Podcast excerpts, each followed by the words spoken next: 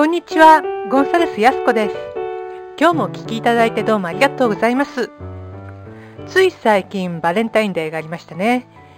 この時期に日本に帰ることっていうのはもうなくなっちゃったので、今の日本のバレンタインデーってどんな感じなんだろうな、随分変わってるだろうなってぼやーっと考えてました。今では U チョコだの逆チョコだのなんだかいろいろあるみたいですよね。私が日本に住んでた時は義理チョコと本命チョコぐらいしかなかったです。バレンタインデーの前はきっとお店に色とりどりのありとあらゆるチョコレートが並んでてすごい華やかだったんだろうなーって想像してます。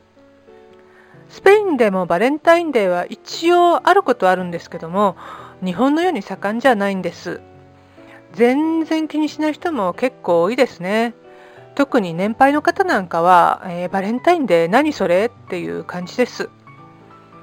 でスペインではまあどちらかというとお店が一生懸命バレンタインデーにちなんで物を売ろうっていう感じですね。物を販売するためのメールもたくさん届きます。でもそれでもバレンタインデーってスペインにあまり浸透しないんですよね。なんででしょうね。まあ今は日本にいた時のチョコレート選びがちょっと懐かしくなったりしています。とまあスペインのお話はこのぐらいにして今日のトピックに行きましょう。今日のトピックは自己肯定感は自分らしく楽に生きるために絶対必要です。いつも明るくて人の言葉をいつも好意的に受け取る人っていうのがいれば人のことを悪く言ったりちょっとした言葉もすごい否定的に解釈してしまう人もいます。これは自己肯定感がどのくらいあるかっていうことに関係してるんです。自己肯定感っていうのは何かというと自分は大切な存在だと思える心の状態です。欠点も含めて全ての自分を受け入れて自分はこういう人間なんだって肯定できる状態のことです。自己肯定感が低い人は今の自分は価値がないって思ってしまうんですよね。そして何かちょっとでも失敗したら自分を責めてしまって自己嫌悪に陥ることもあります。ちょっとしたことでもくよくよっと悩んじゃっていつも不安でいっぱいです。一方自己肯定感が高いと多少の失敗をしても反省や後悔はしますけれども自分っていう存在を否定するってことはないです。自己肯定感が高い私の友人はいつも悠々ひょうひょうとしていてちょっとやそっとのことじゃうろたえないです。たまにいやこの子天然かなって疑ってしまうぐらいなんですけども実は物事をしっかり受け止めた上の発言だったり行動だったりでいつもすごい余裕を見せてくれます。一緒にいてすごい安心感があるし楽しいし元気をもらえます。皆さんもお気づきだと思うんですけども自己肯定感は人生の幸福度に大きく影響を与えます。自己肯定感が高い人は自分は生きてるだけで価値があるって思うわけですから人生がバラ色に見えます。反対に低い人はなんて生きづらい世の中なんだろうって感じてしまうと思います自己肯定感が高い方が人生楽に楽しく幸せに過ごしていくことができるのは明らかですよね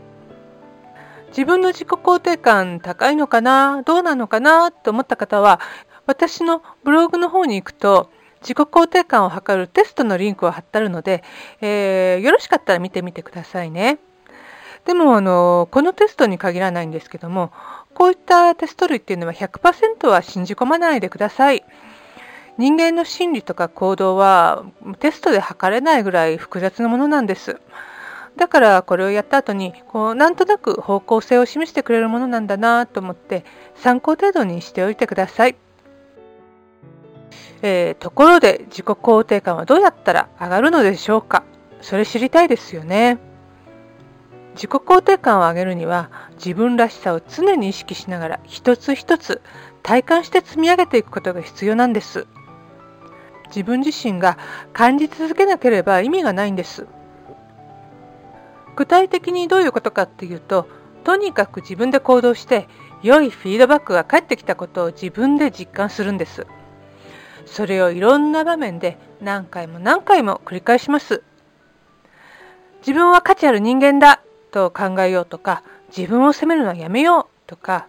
自分に許可を出そうとか、そういうことを願ったりとか思ったりするだけじゃ不十分なんです。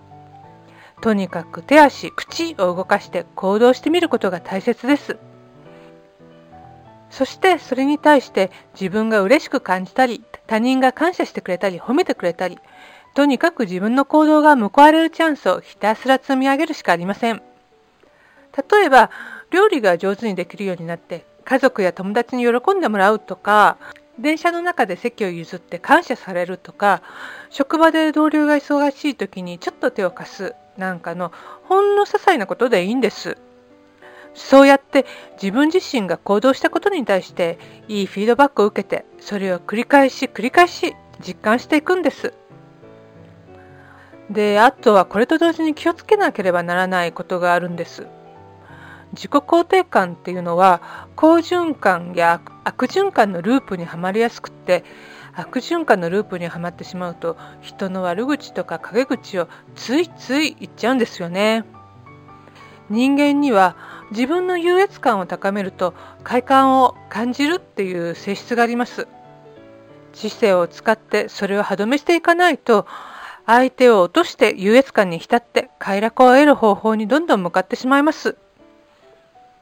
それはちょっと嫌ですよね。それを歯止めする一番いい方法は他人と自分を比べるのはやめて過去の自分と今の自分を比べることです。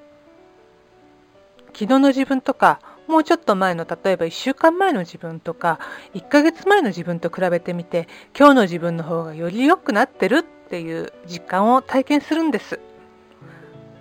それにはひたすら行動して毎日の生活の中で自分は価値がある人間だということを実感し続けなければなりません。ただ単に自己暗示をかけようとしたり、願ってるだけでは成長している自分を感じることはできません。でも行動すれば、たとえ結果が伴わなくても、この新しい行動を取ることができた自分っていうのを褒めればいいんです。どうでしょうね。これやるの大変でしょうかね。まずは一つでいいので、いいフィードバックが返ってきそうなことをやってみてください。えー、困ってる人なんかを手助けするのが一番手っ取り早いですよね。そして、あ、私役に立ってるっていうことを感じ取ってください。そしてそれを一つ、二つ、三つと、ちょっとずつ増やしていってください。ああ、私役に立ってるなーって感じたとき、きっとじんわりと喜びを感じます。それはとってもいい気分です。で、それがそのうち習慣になって、はっと気づいたら、ああ、私ってこの世の中でかけがえのない大切な存在なんだって思えるようになってます。というわけで今日のトピックはいかがでしょうかご感想などいただけたら励みになるのでとっても嬉しいです。ゴンサレス安子のライフコーチングと検索していただくと twostepsbehind.net スラッシュライフコーチングというサイトが出てきますので、そちらのお問い合わせの欄から送っていただければと思います。また、えー、私とのコーチングセッションに興味がある方は、無料でオリエンテーションセッションを行っているので、ぜひご利用してみてください。こちらもサイトの無料オリエンテーションセッションお申し込みっていう欄からご連絡ください。それでは今日も最後まで聞いていただいてどうもありがとうございました。またお会いしましょう。